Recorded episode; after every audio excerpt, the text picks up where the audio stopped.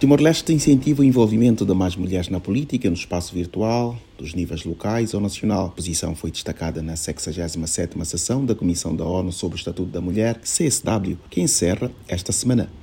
A chefe da delegação timorense no evento é a secretária de Estado da Inclusão, Maria de Rosário Fátima Correia. Ela disse que o país mantém o empenho às vésperas de realizar eleições parlamentares. Estamos no Parlamento Nacional, 40% executivo, sentar no executivo, 15%. Sucos, 5% e também CFLD, 4%. Mas agora o presidente já decretou eleição dos parlamentares, 21 de maio.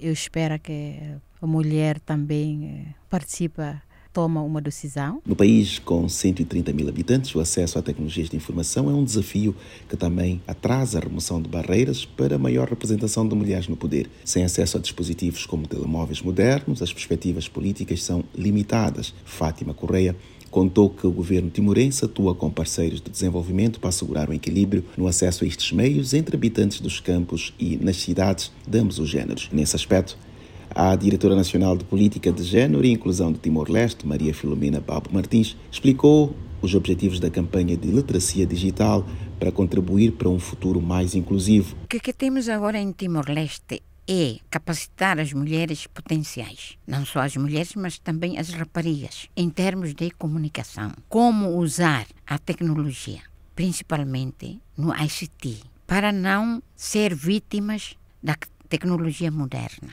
por exemplo, em uso de Android, em uso da internet, para não haver violências sexuais nas mídias sociais, para ter uma legislatura, para não ter o cyberbullying. E isso tudo tem de saber usar a tecnologia moderna. Capacidade timorense em vários setores para o uso de tecnologia é uma das áreas de apoio da ONU a Timor-Leste. Da ONU News, em Nova York, Eleutério Gavan.